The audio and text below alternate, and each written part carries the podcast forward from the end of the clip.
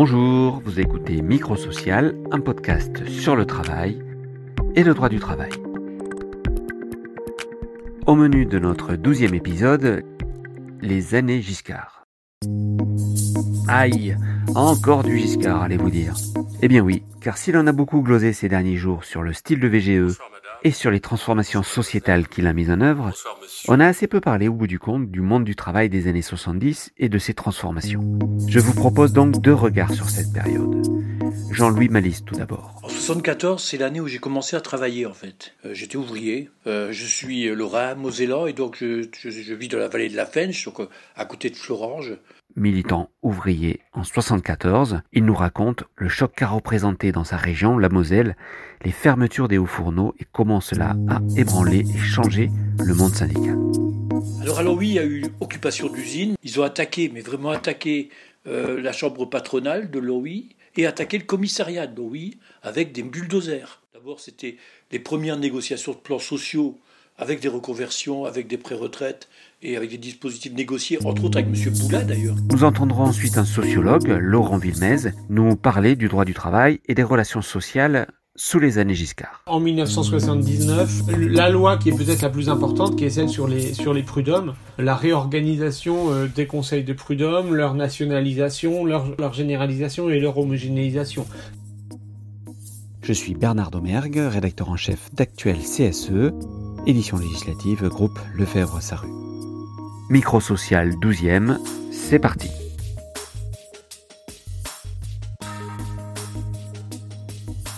Jean-Louis Malice, euh, merci d'avoir accepté de nous parler des années 70, enfin de vos années 70 qui sont aussi les, les années Giscard. À l'époque, vous n'étiez pas encore le responsable syndical national que vous, allez devenir par la suite, puisque vous avez été en charge des, retraites à, la, CFDT. Qu'est-ce que vous étiez en, en 74 Vous étiez un jeune ouvrier, je crois, c'est ça? En 74, c'est l'année où j'ai commencé à travailler, en fait. J'étais euh, lycéen auparavant.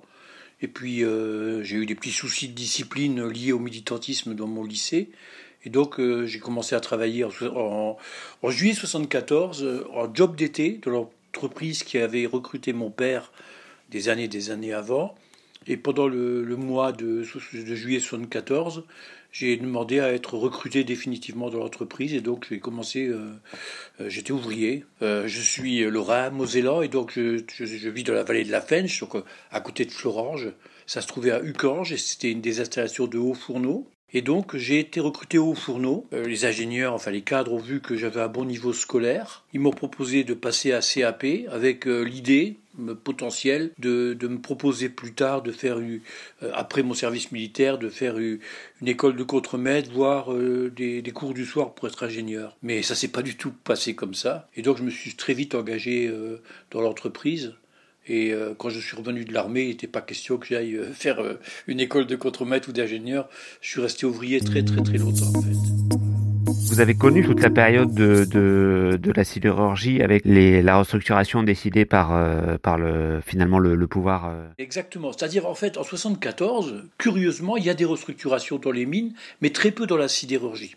Au contraire, la sidérurgie recrute, il y a même quelques investissements qui sont faits et ils ont d'ailleurs des grosses difficultés pour recruter des jeunes Français, c'est-à-dire des gens qui, ont un certain niveau scolaire, dans, les usines à la production. Ils, trouvent des électriciens, des mécaniciens, des gens qui ont des métiers, mais à la production, il n'y a pas de véritable métier. Euh. D'ailleurs, moi, je passerai à CAP, mais ça sera la première fois qu'il y a un CAP de d'eau fourniste. C'était la première promotion, en fait, ça n'existait pas auparavant. Et donc, euh, ils cherchent les futurs contremaîtres et les futurs cadres c'est comme ça que moi je me suis retrouvé. Euh, on m'a dit bon, tu vas faire l'ouvrier, tu vas commencer vraiment à la base, tu vas faire un, métier difficile, mais t'inquiète pas. Ensuite, euh, euh, si, si tu bosses bien, tu, auras une belle carrière. Et, la, la crise a démarré en fait pour moi en 77. Ça a été la première annonce de grande fermeture. C'était une, une, entreprise qui se trouvait pas très loin de chez moi, à 7 km, à Thionville. C'était les hauts fourneaux de Thionville, d'Usinor. Et il y a eu l'annonce de la fermeture totale du site de Haut-Fourneau de Turville, qui était, à ma connaissance, la première fermeture d'une très grande installation de la sidérurgie lorraine.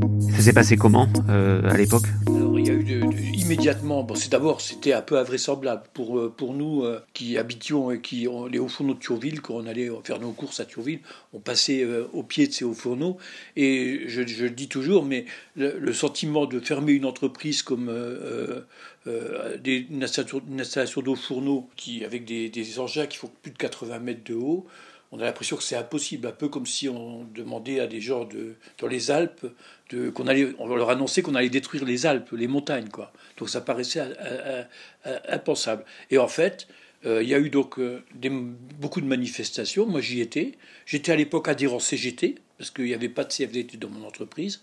Et il y a eu une marche sur Paris, il y a eu des manifestations, et il y a eu une négociation qui a abouti à la toute première CGPS, Convention générale de protection sociale, que la CFDT d'ailleurs n'a pas signé, il y a FO qui, l'a signé à ce moment-là. La CFDT n'avait pas signé parce qu'il y avait des mesures qui paraissaient discriminatoires, parce qu'en fait, les seuls qui pouvaient être licenciés, c'était les immigrés, avec une prime de départ pour entrer au pays. Et ensuite, il y a eu 79.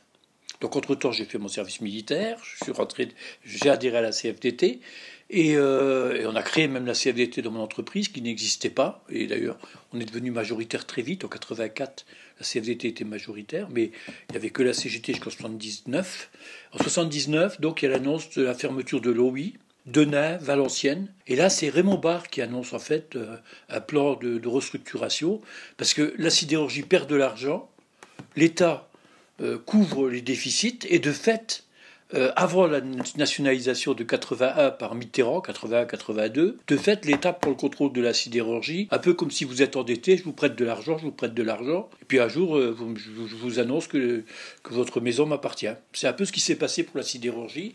Euh, mais bon, sachant que la famille Vadel et, les maîtres des forges ont su mettre de l'argent de côté, puis ensuite, ben, le baron Seyer sont redéployés dans d'autres secteurs, secteurs financiers. Hein. Mais pour la sidérurgie, l'État a pris la main en 79 et a annoncé les licenciements. Et là, il y a eu de nouveau une, énorme négociation qui a abouti à une autre convention générale de protection sociale, avec des départs, euh, beaucoup, beaucoup de, de, pré-retraite, en fait. Euh, les, pré-retraites, c'était 55 ans pour tout le monde et 50 ans dans les entreprises qui fermaient. Et donc, euh, c'était un peu la planche à, à billets qui fonctionnait. Hein, pour régler le problème social, ben, on faisait des pré-retraites, ce qui explique pour moi que lorsqu'en 1981 on, revendique la retraite à 60 ans, ça paraît complètement logique parce que toutes les grandes entreprises de la sidérurgie, mais aussi de l'automobile, dans tous les secteurs industriels, il y a des pré-retraites, en veux-tu, en voilà, bien avant 60 ans. Et les seuls qui bossent jusqu'en 65 ans,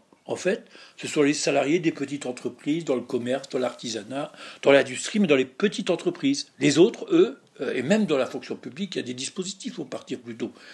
Mais, et donc, euh, bah, la, retraite à 60 ans, indépendamment des déséquilibres financiers que ça va provoquer plus tard, ça apparaît comme quelque chose de plus juste que des pré-retraites à la tête du client un peu en fonction de l'entreprise où il se trouve. D'accord. Mais euh, à l'époque, euh, notamment en 79 à, à, Longwy, euh, ça, s'est passé de façon pas, pas très calme quand même, parce que là, ce que vous racontez, c'est la, la, convention ultérieure, mais pour, pour obtenir ça, vous, en tant qu'ouvrier, vous étiez... Moi, j'étais militant à la CFDT, euh, avant la CGT, puis là la CFDT. Et, on était, euh, j'étais un petit peu, j'étais dans des mouvements maoïstes ouvriers. Hein, c'était pas, du tout, jamais été étudiant ni euh, ni dans, des universités. Hein, mais donc il y avait vraiment, on était, il y avait des, petits réseaux de militants d'extrême gauche. J'en faisais partie à l'époque. Et alors oui, c'était des militants de la CGT, mais surtout de la CFDT, qui étaient très très très offensifs. Là aussi, je le raconte, ça paraît invraisemblable. Mais à l'époque, la CGT, n'avait qu'un souci, c'était les élections, les élections et donc 81. Il fallait surtout pas effrayer les gens. Alors que la CFDT était beaucoup plus autonome dans sa démarche. Il y avait en fait une sorte d'entente un peu tacite entre des vieux militants chrétiens et des jeunes issus de mai 68, peu radicalisés, on s'entendait très bien. Et euh, nous, on n'avait pas du tout cet euh, objectif de l'union de la gauche, le programme commun. Et donc, d'ailleurs, les manifestations, c'était assez drôle. Dans les manifestations, la CGT, les banderoles, c'était Union Action Programme commun. Et la CFDT, c'était Union Action Occupation. Et euh, on s'affrontait vraiment, y compris sur les perspectives. Quoi. Pour eux, la seule solution, c'était les élections. Et nous, on considérait que ben, fallait faire la bagarre, fallait se battre sur les plans sociaux. Et là, il y a eu aussi des, des, choix difficiles à faire parce qu'en fait, cette convention générale de protection, c'est-à-dire qu'on était un peu schizophrène. À la fois, on était dans une forme de radicalité, Bon, même si moi, à l'OI, par exemple, j'ai jamais participé à une seule violence, parce que j'avais, parce que c'est à 60 km de chez moi, que ce soit les policiers ou d'autres auraient bien aimé de prendre la main dans, le sac des, éléments extérieurs. Et qu'est-ce qui s'est passé à, Longwy euh Alors à Longwy, il y a eu occupation d'usine, mais surtout ils ont occupé, agi à l'extérieur de l'entreprise. Ils ont, par exemple, des, opérations euh, assez euh, aventureuses. Ils ont occupé le relais télévision. Ils ont attaqué, mais vraiment attaqué la chambre patronale de l'OI et attaquer le commissariat de l'OI avec des bulldozers. Et d'ailleurs, ça, a été un moment extrêmement dur parce que tout le monde craignait que, que ça tourne à un conflit armé, en fait. Hein, parce que, mais euh, je, m'en souviens très très bien parce que je l'ai vécu. En fait, autour de la ville, les militants syndicaux filtraient les gens qui arrivaient les jours de manif et retiraient des voitures les armes potentielles, c'est-à-dire matraques, voire armes à feu. Il y avait des risques finalement. Hein. Mais il n'y a jamais eu un coup de feu qui a été tiré à l'OI en réalité. Par contre, des affrontements extrêmement violents. Et donc je dis qu'il y avait cette, euh, cette schizophrénie parce qu'à la fois il y avait cette lutte, mais c'était un peu déjà désespéré parce que Thionville avait fermé. On savait que, c'était difficile de résister euh, à, des plans euh, d'annonce de licenciement déjà à l'époque. Hein. Et en même temps négocier parce que euh, une fois qu'on a fini les manifs, on l'avait vu parce qu'il y avait d'autres entreprises qui avaient fermé un peu plus petites dans les années 79, 80. Pense à une entreprise Sotracomet, 800 salariés, la métallurgie. Et donc on savait qu'après, il fallait de toute façon s'occuper des gens. C'est-à-dire, il suffit pas de faire des belles manifs, de sortir les banderoles, et puis quand la fermeture finalement est définitive, dire aux gens, ben, chacun se débrouille.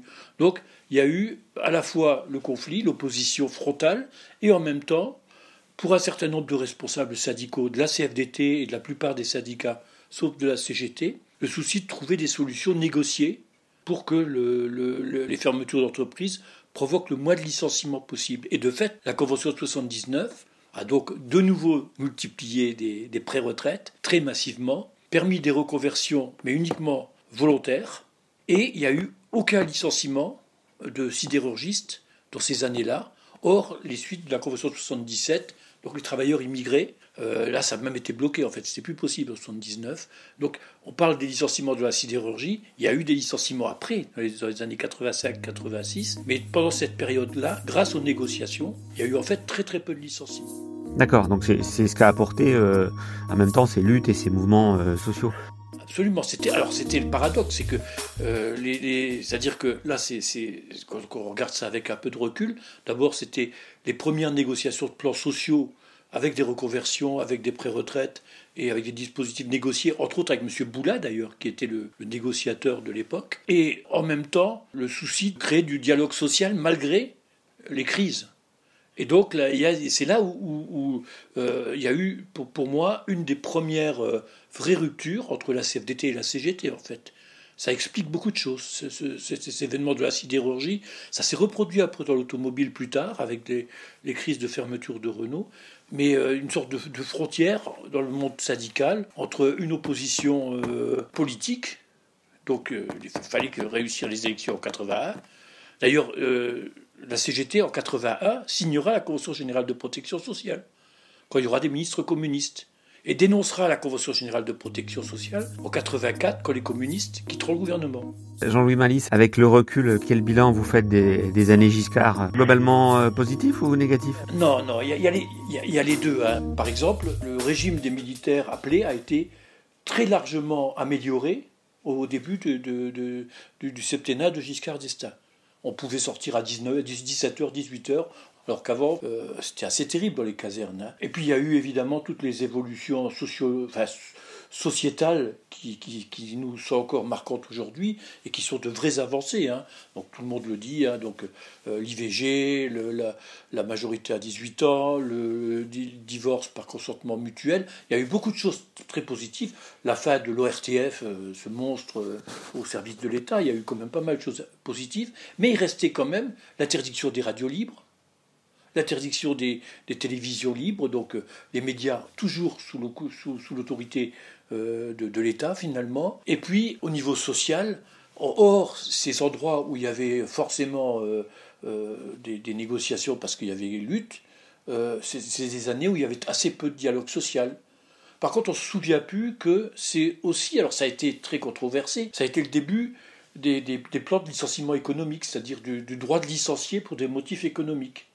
Et là aussi, sans beaucoup de négociations, en fait. Euh, on oublie Poniatowski, enfin, il y, a, eu aussi. Euh, c'était une période aussi de répression, hein, c'était pas du tout une période aussi douce que certains veulent le dire aujourd'hui. Il y avait les deux. Voilà, moi, moi j'ai le souvenir en tout cas que, euh, bah, en, même temps, c'était l'après-mai 68, encore. Euh, il y avait euh, un foisonnement d'idées euh, assez, assez incroyable dans, le monde ouvrier comme euh, dans le monde étudiant, j'imagine. À l'époque, c'était l'ennemi intérieur, c'était le gauchiste. Hein, et, l'État était. y avait, y compris, moi j'ai des, amis qui m'avaient raconté qu'il y avait des, policiers infiltrés dans le mouvement d'extrême gauche et tout. Enfin, c'était comme une période dure. Des gens en prison pour reconstitution de ligue dissoute. il y avait les deux. Euh, c'était à la fois des, avancées euh, sociétales et quand même euh, un régime au niveau social, à mon sens, qui était encore, et même politique, qui était encore quand même un régime très à droite. Merci, merci Jean-Louis Malise d'avoir accepté de nous raconter vos, vos années 70 et à très bientôt. Laurent Villemez, vous enseignez à l'université de Versailles-Saint-Quentin à Yvelines. Vous êtes sociologue.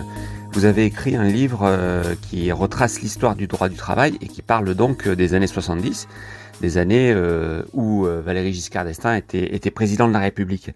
Alors c'est peut-être intéressant de revenir sur sur cette période, notamment du point de vue du, du droit du travail et des relations sociales. Qu'est-ce qu'on peut dire euh, sur ces années 70 Qu'est-ce qui, se, qu'est-ce qui se passait à cette époque de, de, marquant, selon vous? Les années 70 sont quand même globalement au niveau social des années de grande ébullition, de grande effervescence. Un historien euh, qui s'appelle Xavier Vignat a parlé de l'insubordination ouvrière des années 70, de multiplicité des grèves, des mobilisations. Pour moi, c'est le, c'est le point central. Et du coup, la nécessité pour les gouvernants sorte d'inquiétude, de peur, de nécessité à la suite de mai 68 et dans ces logiques-là de, concéder des avancées euh, aux, salariés et, à l'ensemble des travailleurs. Pour moi, c'est ça qui marque l'ensemble. Et puis après, évidemment, euh, on l'a déjà, on l'a beaucoup dit ces derniers jours, très très vite en fait, dès le milieu des années 70, euh, l'arrivée de, cette crise économique et sociale extrêmement extrêmement forte. Et puis, enfin, peut-être qu'on en reparlera, aussi euh, l'arrivée euh, en France, l'émergence du néolibéralisme, puisque c'est aussi les, années Giscard, c'est aussi euh, l'arrivée dans, dans, les ministères d'une logique, c'est Raymond Barre, c'est les logiques néolibérales qui commencent aussi à se développer.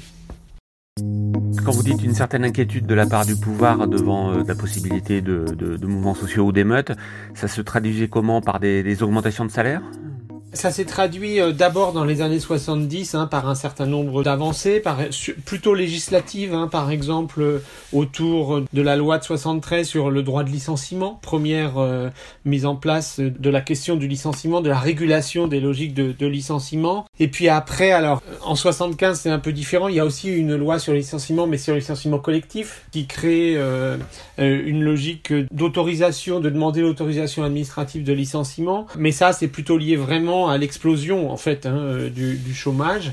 Et puis euh, peut-être, en tout cas c'est pour les années euh, Giscard hein, principalement, en 1979, la loi qui est peut-être la plus importante, qui est celle sur les sur les prud'hommes, la réorganisation des conseils de prud'hommes, leur nationalisation, leur, leur généralisation et leur homogénéisation.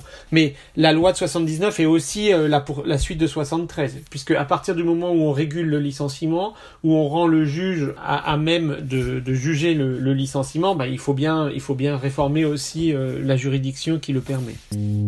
Et du point de vue des, relations sociales, notamment dans, dans l'entreprise, est-ce qu'on assiste à un essor finalement des, des prérogatives des, euh, des comités d'entreprise ou des, ou des délégués syndicaux? Effectivement, puisqu'en fait, 1968, comme chacun sait, c'est euh, l'émergence des sections syndicales d'entreprise, des délégués syndicaux, etc., qui vont effectivement, avec le syndicalisme, avoir un rôle plus important dans les années 70. Donc ça, c'est tout à fait, c'est tout à fait euh, juste. Après, ce qui va se passer aussi, et ce qui est quand même intéressant, c'est que les années 70 vont être, en fait, euh, le moment, on va dire, d'émergence de ce qu'on appelle, on commence juste à appeler, mais ce qu'on va appeler après beaucoup plus, le dialogue social, la, la, la concertation. Et c'est vrai que c'est notamment autour du dernier, enfin de l'avant-dernier ministre euh, du Travail, Robert Boulin, qui, qui, a mal fini, mais enfin il était euh, ministre du Travail, euh, alors c'était un gaulliste, hein, ministre du Travail des années de la fin des années 70, qui a développé cette vision d'une de la concertation, on disait un peu plus ça à l'époque, ou du, ou du dialogue, avec l'idée que évidemment plutôt que de produire du conflit, il vaut mieux produire de l'échange, de la discussion, et il y a une sorte de d'institutionnalisation qui date de ces époques-là, de la négociation euh, collective, on va dire, et du dialogue social. Vous évoquez le rapport que Pierre Sudreau avait remis à Giscard en 75. Alors c'est quand même étonnant parce qu'il y a un rapport donc sur la réforme de l'entreprise. Je crois qu'il évoquait euh, et suggérait dans ce rapport que euh, on octroie un tiers de place dans les conseils d'administration aux représentants des salariés. C'est quand même euh, assez étonnant de voir qu'en 75 on, on proposait déjà ce ce qui a été récemment évoqué et qui est toujours d'ailleurs pas mis en œuvre. Ce que vous dites et me, me, semble très juste, c'est-à-dire que ces années 70, si vous voulez, c'est une espèce de, moment d'acmé, de d'arrivée euh, de la fin des ce qu'on appelait les 30 glorieuses, etc., avec une plus grosse protection. Et puis c'est le moment où commence aussi à émerger tout ce qui va euh, arriver euh, ensuite, c'est-à-dire à la fois le dialogue social, la baisse de la place de l'État dans, dans, dans l'économie et dans, et dans le social, et puis effectivement tout un ensemble de, de, de questions. Et Par exemple, avait euh, un des éléments du rapport Sudreau, alors qu'il n'y a eu aucun effet, hein, c'était un rapport euh, qui a été publié, et puis, et puis voilà, euh, c'était euh, ce qu'il appelait la, la, place des hommes dans l'entreprise. Les hommes, c'était les, alors les hommes et les femmes, hein, à l'époque on, on, disait pas ça comme ça, euh, mais c'était, c'était bien cette idée de donner plus de place aux partenaires sociaux. Alors je sais pas si on utilisait le terme de partenaires sociaux, mais je pense qu'on avait moins peur de parler de, de syndicats à l'époque, donc de donner plus de place des syndicats, de, de, de, de mieux les associer effectivement à la décision, avec cette idée qui est un peu toujours la même, quoi, qui était de, en leur donnant plus de place, en les associant, on va peut-être avoir des interlocuteurs, chercher des interlocuteurs plutôt que s'affronter à eux, en fait. Et à l'époque, euh, qui euh, partageait ces idées euh, dans, le champ syndical? Les années 70, c'est le grand moment où alors au niveau national où la CGT très très très encore marxiste et encore proche du Parti communiste euh, va commencer va va évidemment s'opposer à ça. Mais c'est aussi le, le, moment assez euh, fascinant où la CFDT va élaborer une forme de, de, de recentrage. C'est comme ça que c'est pas moi qui utilise le terme euh, c'est eux. C'est-à-dire de, de logique un peu soit soit gauchiste soit très mouvementiste on va dire. C'est-à-dire dans le, dans le mouvement social dans la contestation vers une participation, vers un dialogue, vers une discussion. Alors, ça se fait pas tout de suite, hein, mais euh, c'est ça. Sans doute, il faut pas oublier que les années Giscard, c'est aussi quand même, euh, enfin, le début, les années LIP, enfin le, le, le, début de l'aventure LIP et, et c'est quand même aussi euh, les Giscardiens euh, qui ont euh, qui, qui ont essayé de, de qui ont brisé l'expérience l'expérience LIP parce qu'évidemment ça n'allait pas du tout dans cette logique néolibérale. Enfin cet aspect très réformateur de, de Giscard dont on entend parler alors peut-être dans le, le, côté moral ou le libéralisme des mœurs est peut-être est peut-être vrai. Ça c'est pas ma ma ma partie, mais pour le reste, il faut sans doute être plus modéré euh, sur ce plan-là. Et est-ce qu'on peut parler, euh, pour, pour conclure, d'un, un peu familièrement, d'un, droit du travail à la sauce Giscard euh? Je sais pas, je, je, je, suis pas sûr. ce, qui, ce qui est sûr, c'est que dans les années, à la fin des années 70, il y a Pierre Bourdieu et, et, Luc Boltanski qui font un, un article qui s'appelle l'idéologie dominante et qui montre comment émerge tout un ensemble d'idées euh, et, et, toutes ces idées des années 70, peut-être au-delà du droit du travail, sur la question du social, donc euh, tout ce qu'on a dit sur la nécessité de, des hommes, de, de la place des, des syndicalistes dans l'entreprise, mais aussi un rôle moins grand pour l'État. Enfin, toute cette forme d'idéologie dominante qui, a traversé quand même toutes les années 80, 90, 2000 et puis jusqu'à aujourd'hui sans doute, trouve une partie de leur germe, même si les choses ont beaucoup changé euh, dans les années, euh, dans les années 70, euh, il me semble. Merci, merci beaucoup Laurent Villemez d'avoir accepté notre, notre invitation, d'avoir accepté cette interview et peut-être à une, à une prochaine fois.